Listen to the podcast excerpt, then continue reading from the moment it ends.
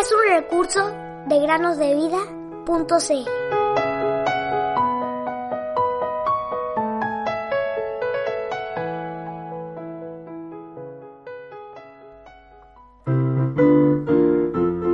para que su fe no esté fundada en la sabiduría de los hombres, sino en el poder de Dios. Primera Corintios 2:5. Bienvenidos al podcast Cada día con Cristo, este último día de la semana. El día de hoy leeremos la última carta de los jóvenes de la India. Presten mucha atención.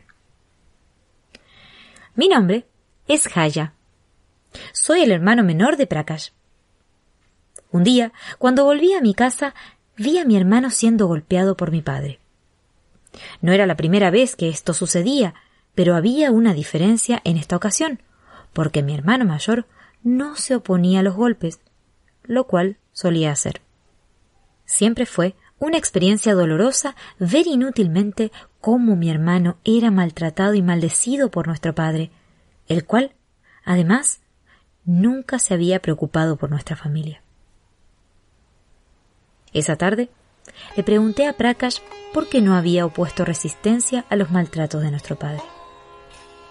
Él me dijo entonces que le había dado su corazón a Jesucristo y que ahora era un hombre nuevo, que sus pecados habían sido perdonados y que ahora tenía paz en su corazón y mente. En ese momento pensé, si mi hermano pudo cambiar por completo, entonces debe haber algo en este cristianismo del cual está hablando.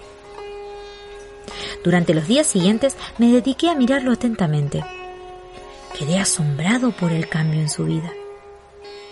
Entonces seguí a Prakash a la casa de Samsoj, donde se juntaban para orar juntos. Ellos me vieron y me invitaron a entrar en la casa con ellos.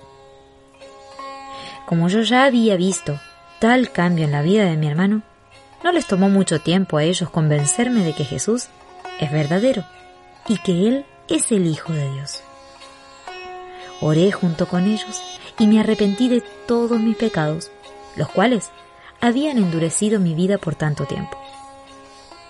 Doy gracias a Dios por salvar a mi hermano y a mí del agujero del pecado y los ídolos.